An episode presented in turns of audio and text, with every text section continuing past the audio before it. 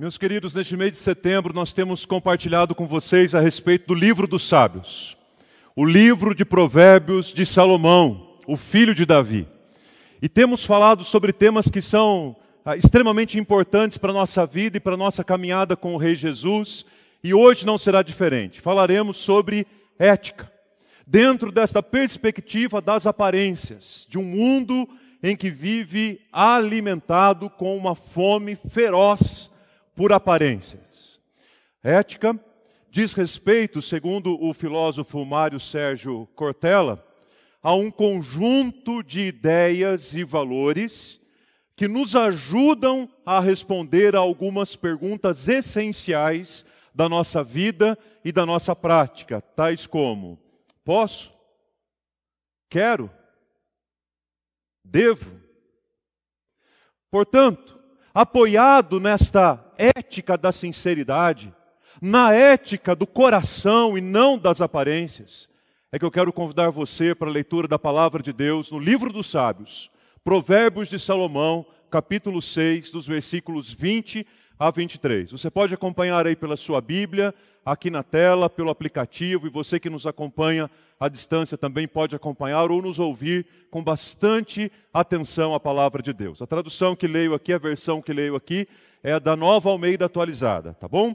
Diz assim a palavra de Deus ao nosso coração: Meu filho, guarde o mandamento de seu pai e não abandone a instrução de sua mãe. Tenha-os sempre amarrados ao seu coração, pendure-os no seu pescoço. Quando você andar, essa instrução o guiará. Quando você se deitar, ela o guardará. Quando acordar, falará com você. Porque o mandamento é lâmpada e a instrução é luz. E as repreensões da disciplina são o caminho da vida. Que texto maravilhoso da palavra. Convido você para, mais uma vez, fechar os seus olhos para falarmos com Deus uma palavra de oração. Vamos orar? Senhor nosso Deus e nosso Pai querido, nós te agradecemos porque o Senhor nos vê como ninguém mais nos vê. O Senhor sabe, ó Deus, o que está por trás, muitas vezes, de um semblante alegre, mas que esconde, ó Deus, um coração triste. O Senhor sabe, ó Pai querido, quantas vezes não conseguimos expressar com clareza e com exatidão, a partir do nosso olhar, do nosso sorriso, ou até mesmo com as nossas lágrimas. Mas o Senhor conhece de perto e sabe muito bem, Deus, o que vai no nosso coração. Por isso, Deus, nesta hora, fala conosco Ensina-nos, ó Deus, a vivermos como discípulos do Senhor, que olham e se importam com aquilo que o Senhor vê e com aquilo que o Senhor também se importa. Muito mais do que as aparências externas, mas aquilo que vai no coração da gente. Obrigado porque o Senhor nos vê assim. Nos ajude, Senhor, a olharmos os outros assim também, não do pé à cabeça, mas nos ajude, Deus, a olharmos o coração do outro.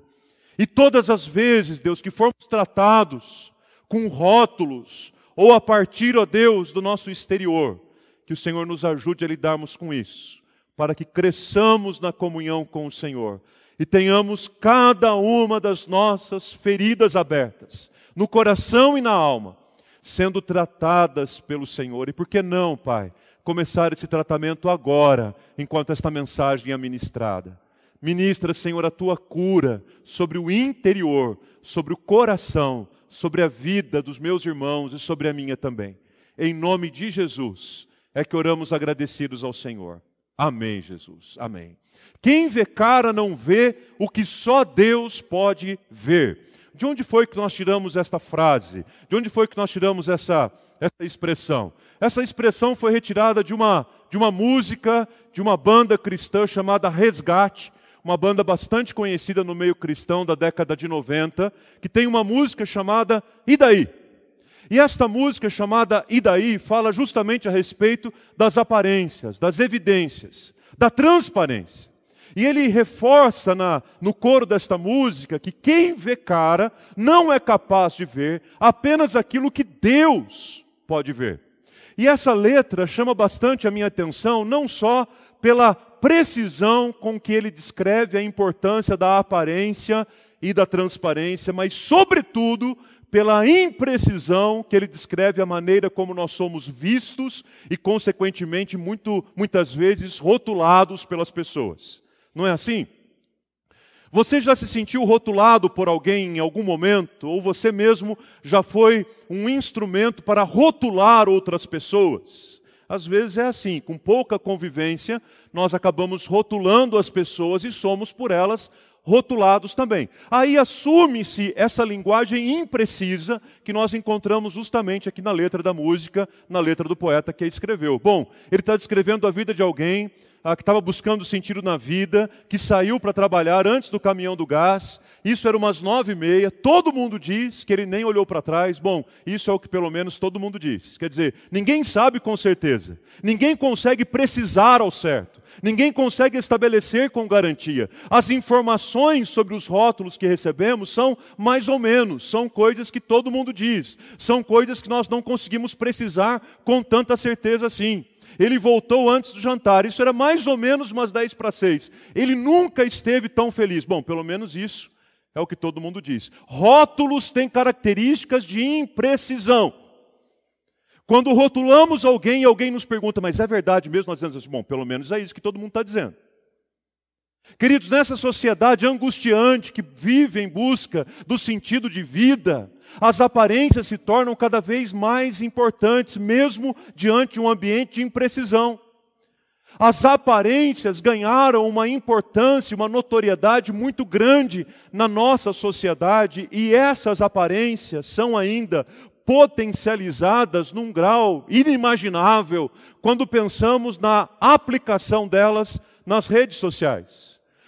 As redes sociais são o lugar das aparências, são o lugar das evidências, são o lugar onde nós conhecemos as pessoas nos seus triunfos e nas suas vitórias, mas poucas vezes encontramos ali postados os registros das suas derrotas e das suas lutas.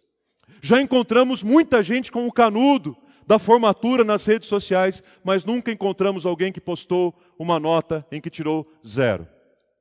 Encontramos várias pessoas nas redes sociais postando que estão começando um novo momento da sua carreira, mas nunca vi ninguém que tenha postado sua carteira profissional com o carimbo de demitido.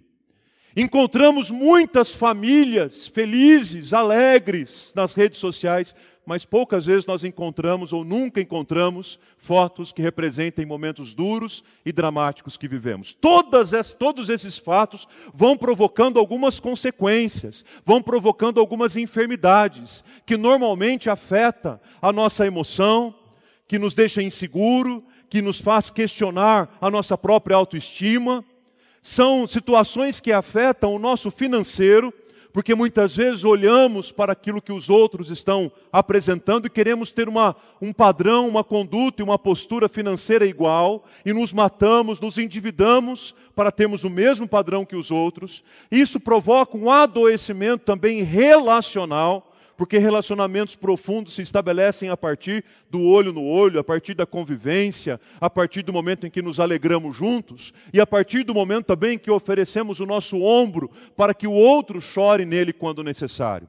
Isso provoca também enfermidades comportamentais, mas, sobretudo, atentem-se a isso, essa grande importância e notoriedade das aparências acabam provocando também uma grande enfermidade espiritual porque nós passamos a nos relacionar com Deus da mesma maneira em que estamos nos relacionando com as pessoas, em que as aparências realmente é aquilo que importam. Então chegamos diante do Senhor para apresentar diante dele as nossas ações de graça, mas com o coração todo entristecido. Chegamos diante do Senhor para apresentar para ele os nossos pedidos de oração, mas com o nosso coração cheio de pecado. Chegamos diante do Senhor para apresentar diante dele a, a, a nossa súplica e a nossa confissão, mas ao mesmo tempo carregamos no nosso coração tanta amargura, mágoa e falta do verdadeiro perdão. E aí nós acreditamos, assim como nos relacionamentos humanos, que Deus está acreditando naquela cara de crente domingueiro que a gente apresentou. A gente é levado a acreditar que Deus está acreditando na docilidade das palavras que nós escolhemos para orar. A gente passa a, a, pensar que Deus está acreditando na postura piedosa que a gente assumiu. A gente até se ajoelhou para orar ao Senhor. Porém, Deus vê muito mais do que cara. Deus vê muito mais do que aquilo que a gente vê. Deus vê e conhece e sonda o coração da gente. É por isso que na nossa oração a gente precisa ser o mais sincero possível a Deus, porque não adianta a gente dizer a Deus que a gente está feliz e grato pelo direcionamento que Ele deu à nossa vida, se o nosso coração não corresponde a isso e ninguém e ninguém necessariamente sabe, nem mesmo aqueles que convivem dentro da nossa própria casa, mas Deus o sabe. Então, muitas vezes, ou sempre, é muito melhor a gente abrir o coração diante de Deus, sendo sincero com Ele e dizendo para Ele aquilo que nos entristece, aquilo que nos preocupa, aquilo que nos contrariou, aquilo que até mesmo nos entristeceu, mas colocando tudo diante dele, pedindo que seja derramado sobre esses sentimentos a vontade do Senhor, a glória do Senhor, a força do Senhor, a bênção do Senhor sobre tudo. E aí, meus irmãos, o que é que a gente precisa para administrar, administrar essas coisas? Quando os sentimentos caminham numa direção, conduzindo-nos para uma exterioridade aparente, enquanto o coração da gente está apertado e tantas vezes amargurado, a gente precisa de sabedoria. E aí, para ter sabedoria de Deus, nós aprendemos domingo passado que a gente precisa pedir ao Senhor, está aí um pedido que Deus não nega a ninguém quando a gente pede a Ele sabedoria, mas a gente precisa olhar também para o livro dos sábios, para o livro de Provérbios, e aprender um pouco mais o que, que a sabedoria bíblica tem para falar ao nosso coração. E dois princípios claros para todo mundo, inegociáveis, indispensáveis para quem quer ser sábio. Primeiro, que o temor de Deus é o princípio do saber. Já aprendemos isso aqui domingo passado. E segundo, se eu quero sabedoria de Deus para minha vida, eu preciso procurar onde a sabedoria está, ou no que a sabedoria é, que é a palavra de Deus, que é a Bíblia sagrada. Ah, pastor, eu queria tanto entender a vontade de Deus para minha vida, mas eu nunca li nenhuma vez a Bíblia. Como é que eu quero entender a vontade de Deus para minha vida se eu não fui procurar no lugar, no livro, onde a vontade dele está revelada para mim? Ah, pastor, eu queria ter tanta sabedoria, eu queria ser sábio como aquele irmão, como aquela irmã, mas como é que você pretende ser sábio se você nunca buscou no livro dos sábios e, em especial, no livro de Provérbios? Vejam comigo em Provérbios capítulo 6, a partir do versículo 20 ao versículo 23. Esse texto chama minha atenção por diversos motivos, porque os versículos 20 a 23 do capítulo 6 formam o que eu posso chamar aqui de o coração do capítulo 6. O capítulo 6 é feito de quatro conselhos, que já já eu vou apresentar para vocês. Quatro conselhos bem práticos, mas Salomão interrompe os quatro conselhos. Ele fala dois conselhos, interrompe e traz mais dois conselhos para colocar nessa interrupção, para colocar no meio do texto, para colocar no coração do texto, os versículos 20 a 23.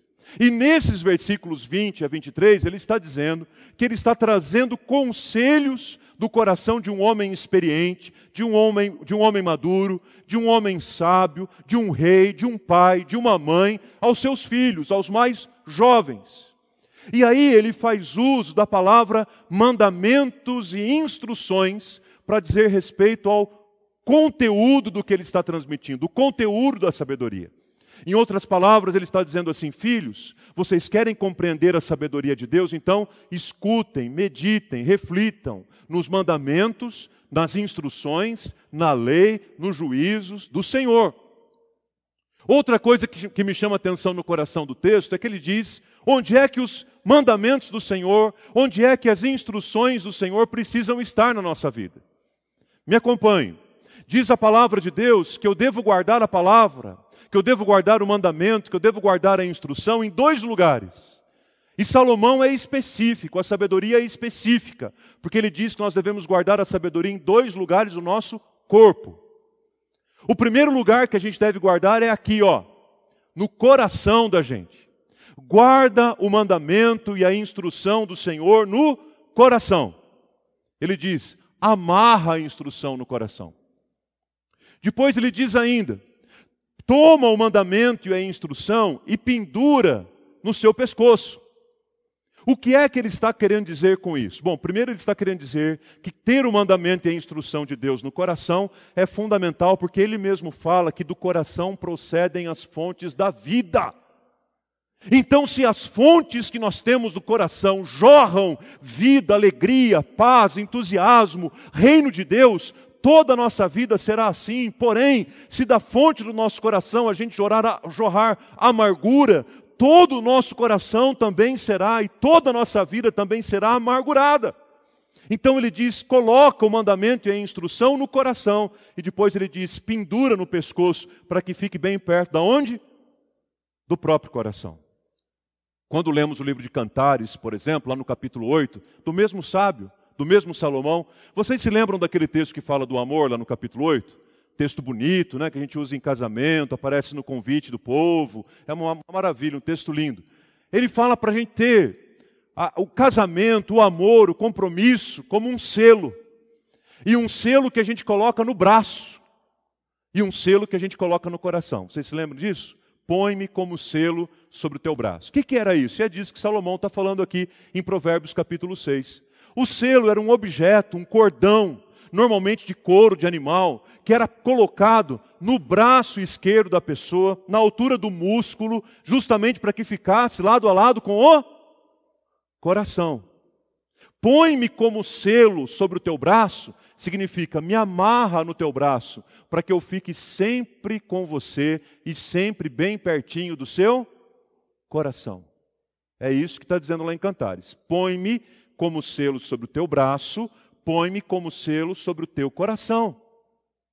E aqui ele está dizendo a mesma coisa. Amarra o mandamento no coração, coloca o mandamento no coração e pendura no pescoço. Qual que é o lugar do mandamento e da instrução de Deus na vida do discípulo de Jesus? O centro. É o centro. É o centro da nossa vida, é o centro das nossas emoções, é o centro do nosso coração.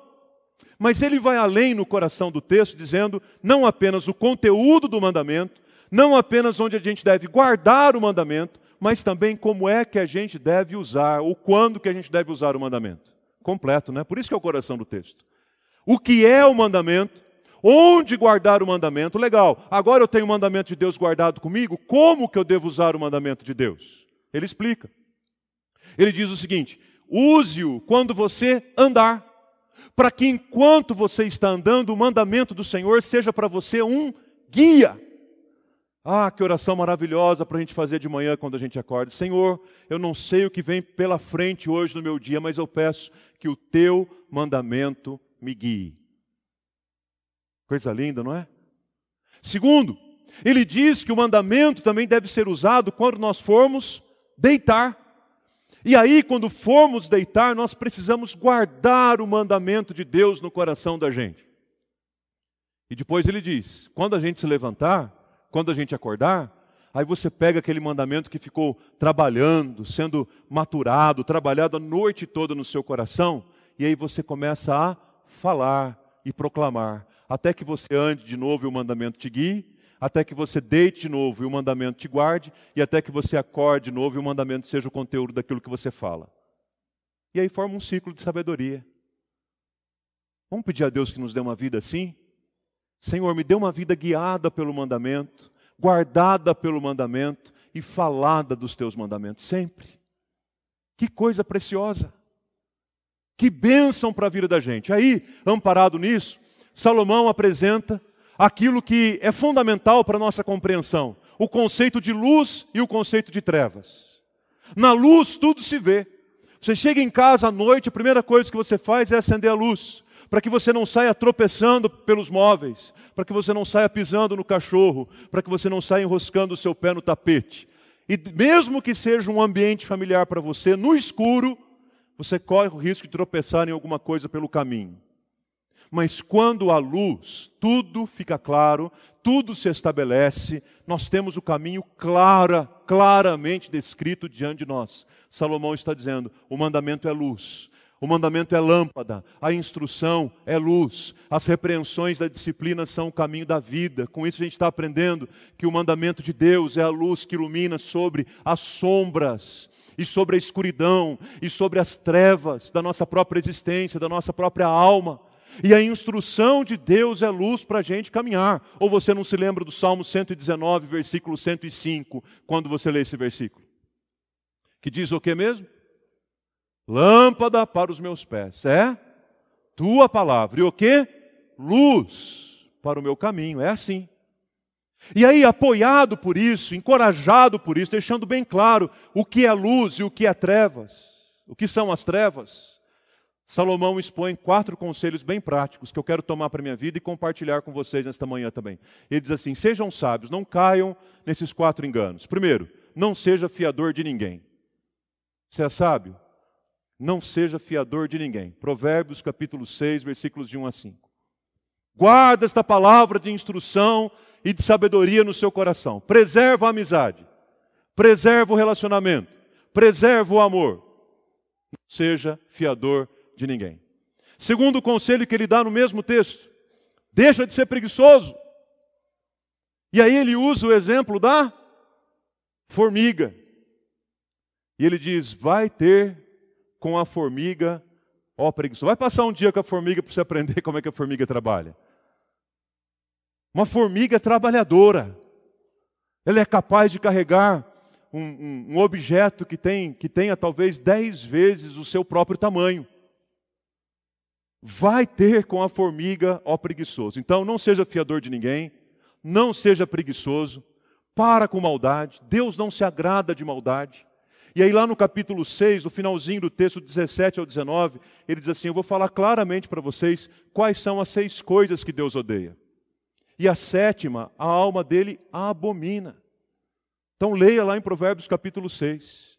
As seis coisas que Deus odeia. Pastor, eu quero saber o que agrada a Deus. Está lá na Bíblia. Mas eu quero saber o que Deus odeia. Está lá na Bíblia também, Provérbios capítulo 6. Deus odeia. E a sétima a alma dele abomina. E as coisas que Deus odeia estão relacionadas à maldade. Deixa de ser mal. Quarto conselho: fuja do adultério. Se há alguém aqui ou à distância que está flertando com adultério por esses dias, Presta atenção, você precisa ler Provérbios capítulo 6, de 24 a 35. Se um dia já passou pela sua cabeça levar em consideração a possibilidade de um adultério, por favor, leia esse texto o mais rápido possível.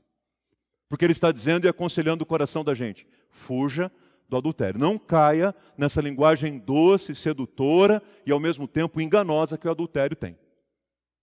Então, quatro conselhos bem práticos, não são conselhos práticos? não ser fiador, não ser preguiçoso, não ser maldoso e fugir e, e, e não, não adulterar. Quatro coisas bem práticas, quatro conselhos bem práticos, que tem como coração o guardar o mandamento e a instrução de Deus para Ele dizer para nós: viva na luz e na completa transparência. Viva na luz e na mais absoluta transparência. O que, é que a gente aprende sobre o viver na luz e viver na transparência? nessa cultura em que as pessoas estão mais preocupadas com a cara do que com o coração, que estão mais preocupadas com o exterior do que com o interior, que estão mais preocupadas por aquilo que a gente faz do que com aquilo que de fato a gente é. Gente que, enquanto vê cara, não é capaz de ver aquilo que somente Deus, pelo seu Espírito, pode ver. Deixa eu compartilhar alguns aprendizados com você. Primeiro deles, Deus, só Deus pode ver todas as aflições que nós carregamos no coração da gente. Os homens não são capazes de ver. Muitas vezes, nem mesmo o marido, nem mesmo a esposa, nem mesmo os filhos e os pais conseguem ver, ler, traduzir, perceber de maneira clara a aflição e a angústia que está passando no coração daquele que convive perto. Agora, quanto mais a aflição daquele que está vivendo longe da gente, ou com quem a gente tem um relacionamento indireto. Ele trabalha com a gente, mesa com mesa. Ele estuda com a gente, carteira a carteira. Mas você nunca sabe se no fundo ele está carregando, por exemplo, um pensamento suicida, uma tristeza, uma angústia na alma, uma preocupação, porque eu não sou capaz de enxergar e de ver todas as aflições do coração do homem. Deus pode ver. Tem uns 20, mais de 20 anos, eu acho, um filme bastante curioso chamado Do que as mulheres gostam. Vocês assistiram? Do Mel Gibson. Já é antigo, Mel Gibson era moção. E ele sofre um acidente e ele consegue, a, a partir daquele acidente, ouvir o que as mulheres pensam, que Deus nos livre disso. Que Deus livre o mundo disso. Amém? Lembraram agora do filme qual é? E aí ele fica desesperado. Quem não assistiu, assista, porque ele traz bastante reflexões boas para a família, para a ética, para o dia a dia. E aí o que, que acontece? Ele começa a ouvir o que, que as mulheres estão pensando. Ele entra no elevador, tem uma mulher, ele começa a ouvir o que a mulher está pensando. E aí ele chega no ambiente de trabalho e descobre que tem ali uma, uma continuista, uma, uma, uma, uma jovem que trabalha com ele ali, que ele nunca sequer havia percebido a presença daquela moça. E ela carregava no seu coração inúmeras aflições, inclusive o sentimento suicida, ideação suicida. E ele começa a olhar para aquela moça com mais atenção, com mais cuidado, com mais amor. Mas como a gente não consegue ouvir o pensamento dos outros, Deus seja louvado, então a gente precisa aprender com isso que Deus está vendo no coração da gente aquilo que a gente não consegue ver, aquilo que os outros não conseguem ver, aquilo que a gente não consegue expressar em palavras e aquilo que só o Espírito de Deus pode expressar ou exprimir diante do Senhor. João, capítulo 9, Evangelho de João, capítulo 9, conta para a gente a história de um homem que era cego de nascença. E curar um cego de nascença era parte dos milagres messiânicos que Jesus revelaria, que Jesus realizaria para revelar o seu caráter messiânico, que ele era de fato o Messias que o povo estava esperando há tanto tempo. E aquele homem cego, à beira do caminho, tanta gente já havia passado por ele, um homem altamente rotulado porque as pessoas só viam a sua cara e não o seu coração. Os próprios discípulos de Jesus, quando o viram, rotularam, dizendo assim: Mestre, quem foi que pecou? Este ou seus pais, para que ele nascesse assim? Os discípulos colocaram na hora um rótulo nele de pecador. As pessoas que estavam à volta olharam para o mesmo homem e disseram assim: aquele homem, aquele mendigo, aquele homem que ficava pelo caminho, pronto, já está rotulado de novo como um mendigo. Mas o Evangelho de João, capítulo 9, versículo 1, diz que Jesus passava por ali, e enquanto Jesus passava por ali, Jesus viu. Jesus viu aquele homem. Jesus viu aquele cego. E quando Jesus o viu, Jesus conheceu a sua vida, a sua história, a sua, as suas lutas, os seus dramas, porque só Deus pode ver as aflições que a gente carrega no coração, que muitas vezes nós não temos coragem de compartilhar com ninguém. O Senhor está vendo. Eu preciso te encorajar com esta palavra nesta manhã. Deus está vendo as aflições do seu coração o Senhor as conhece muito bem e Ele sabe exatamente do que você precisa para ser curado e restaurado, como curado e restaurado foi aquele cego de nascença. Aprendemos em primeiro lugar que aquilo que ninguém vê, o Senhor vê e o Senhor cuida. Segundo, aprendemos ainda que só Deus pode olhar para a nossa vida e saber quem nós somos. As pessoas nos conhecem muitas vezes por aquilo que nós fazemos. Tanto que há uma dificuldade muito grande da gente se apresentar. Você pergunta para a pessoa, ok, se apresente, fale um pouco de você. É, ela diz, bom, eu sou Arthur, eu sou pastor, sou advogado, eu sou médico, eu sou mecânico, eu sou costureira, eu sou dona de casa, eu sou, eu sou, eu sou. Enquanto na verdade eu estou traduzindo em palavras ali coisas que eu faço no meu dia a dia. Quem sou eu? Como é difícil conseguir determinar com clareza a identidade de alguém, para nós, porque para Deus não, porque só Deus pode ver aquele que realmente sou. E aí eu me lembro de quando o apóstolo Paulo escreve aos Gálatas, no capítulo 2, versículo 6, ele faz a seguinte afirmação: E quanto àqueles que pareciam ser alguma coisa, percebem aqui a descrição dele sobre aparências? quanto àqueles que pareciam ser alguma coisa. O que eles foram no passado, para mim não importa. O que eles parecem ser, para mim, não diz nada. Deus não aceita a aparência do homem. Esses, digo, que pareciam, de novo parecer, pareciam ser da maior influência, mas esses que pareciam ser da maior influência, não me acrescentaram em nada. esses que pareciam ser tanto, não me acrescentaram em nada. E aqueles que não tinham aparência alguma foram os que mais me acrescentaram à vida e foram os que mais me fortaleceram. Já viveu alguma experiência assim? De se aproximar de alguém dizendo assim: Uau, quero caminhar do lado dessa pessoa porque vai me agregar demais, vai me acrescentar demais. E no final você diz: parecia ser de maior influência, mas não me acrescentou nada. E aquele sobre quem eu não dei o maior, o menor valor, foi aquele que agregou e abençoou a minha vida, porque tudo isso está relacionado à identidade e não aquilo que parecemos ser. E Deus não se relaciona com aquilo que nós parecemos ser, Ele se relaciona com quem nós somos de fato, porque Ele nos deu uma nova identidade na pessoa do seu próprio Filho, Jesus Cristo. Louvado seja o nome do Senhor por isso. Terceiro, só o Senhor Deus pode ver também e enxergar a nossa vida, a nossa história e o nosso coração através do sacrifício maravilhoso que foi realizado não por mim, não por vocês, mas que foi realizado pelo seu próprio filho, quando deu a sua vida, quando ofereceu a sua vida em nosso lugar na cruz do Calvário, quando entregou o seu corpo por decisão própria. Ninguém tira a minha vida, eu a dou. Quando derramou o seu sangue, sangue que redime pecados, sangue que purifica, sangue que perdoa, sangue que renova, sangue que marca a trajetória de uma nova vida. É assim que nós caminhamos numa nova vida com Jesus. E a palavra está dizendo que Deus nos vê desta forma, ou seja, é a mesma coisa, dizia um pregador, que como se entre Deus e nós houvesse uma lente.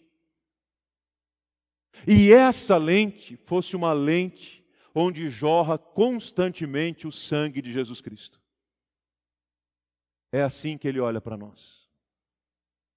Porque se Deus olhar para nós sem essa lente do sangue de Jesus, a pergunta é: o que sobra de nós? O que resta de nós? Qual é a condição que nós teríamos de termos um relacionamento com Deus, se não fosse essa lente com a qual Deus nos olha e percebe a nossa existência e a nossa identidade? Só Deus pode ver a nossa vida através das lentes do sangue de Jesus. E meus irmãos, reconheçamos, mesmo porque o texto de Isaías capítulo 53 fala que no próprio Jesus, no próprio Filho, no seu sacrifício, não havia formosura e não havia também boa aparência. Se dependesse então das aparências, a obra da salvação não faria o menor sentido olhamos para ele, não havia formosura, não havia aparência e sequer havia beleza que nos agradasse. Sabe qual é o maior desafio para mim quando eu aprendo que só Deus pode ver através do sacrifício do seu filho? É trazer para a minha vida a realidade de que muitas vezes eu preciso olhar para as pessoas que estão à minha volta também com as lentes do sangue de Jesus, porque senão eu não consigo me relacionar com ninguém. Tem momentos que eu preciso olhar para minha esposa através das lentes que jorram o sangue de Jesus e ela para mim. Tem momentos que eu preciso olhar para os meus filhos e eles para mim através das lentes que jorram o sangue de Jesus, senão a gente não dá conta de se relacionar. A gente precisa olhar uns para os outros como irmãos, através da lente onde jorra o sangue do Cordeiro onde há perdão, onde há graça, onde há nova vida e nova relação, porque senão a gente não dá conta de viver com ninguém, porque ninguém estará jamais à nossa altura. Então, se só Deus é capaz de nos ver através das lentes do sangue de Jesus, que isso nos inspire a olharmos uns aos outros com as mesmas lentes. Um rebanho precisa olhar assim para os seus pastores. E os seus pastores precisam olhar assim para o seu rebanho, através do sangue de Jesus Cristo. O mesmo Jesus que no Evangelho de Marcos, capítulo 12, versículo 14, os fariseus e os herodianos trouxeram a seguinte descrição, a seguinte afirmação: Mestre, Sabemos que o Senhor é verdadeiro. Falou em, verdade, em coisas que são verdadeiras, a gente já está trilhando pela luz, né? Já é caminho de luz e não de trevas. Mestre, sabemos que o Senhor é verdadeiro. E sabemos ainda que o Senhor não se importa com a opinião das, das pessoas. Porque o Senhor não olha para a aparência das pessoas, mas, segundo a verdade, o Senhor ensina o caminho de Deus. Reconheçamos, meus queridos, quantas vezes a nossa vida ficou travada porque nós nos importamos com a opinião dos outros. A nosso respeito, a respeito do que fizemos ou falamos. Quantas vezes a nossa vida ficou travada por conta disso? Porque a opinião das pessoas e a aparência das pessoas ocupam um lugar ainda muito especial no coração da gente.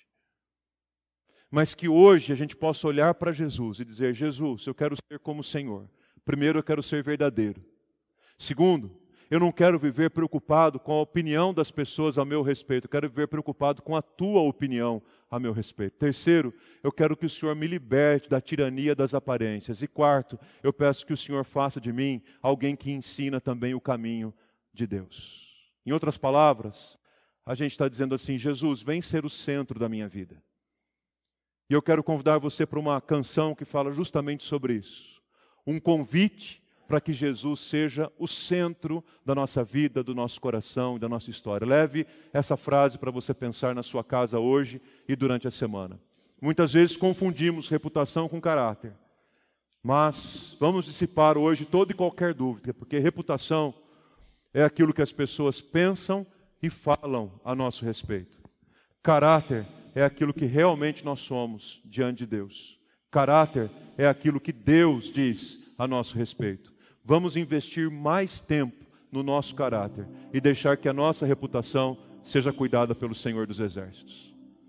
Tem muita gente super melindrosa e preocupada com o que as pessoas dizem a seu respeito e não estão nem um pouco preocupadas com o que dizem a respeito de Cristo. Uau! Então vamos assumir um compromisso com a gente mesmo. Senhor, quer saber? Quero assumir hoje com o Senhor uma aliança. A aliança de que eu vou me preocupar mais com quem eu sou diante do Senhor, porque isso diz respeito àquilo que o Senhor fala de mim, o meu caráter e a minha reputação, o que as pessoas pensam ou dizem a respeito de mim e das minhas aparências, eu descanso nas tuas mãos. Que eu entrego o meu caráter para ser cuidado pelo Senhor para que o Senhor cuide e sustente, e eu deixo descansado em tuas mãos as minhas reputações, a minha reputação. Está aqui, Senhor, tudo diante de ti. Para fazer essa oração, a gente precisa dizer: Deus, seja o centro da minha vida, para que eu seja como Jesus, verdadeiro, que não, não discipline a vida a partir do que os outros pensam ou dizem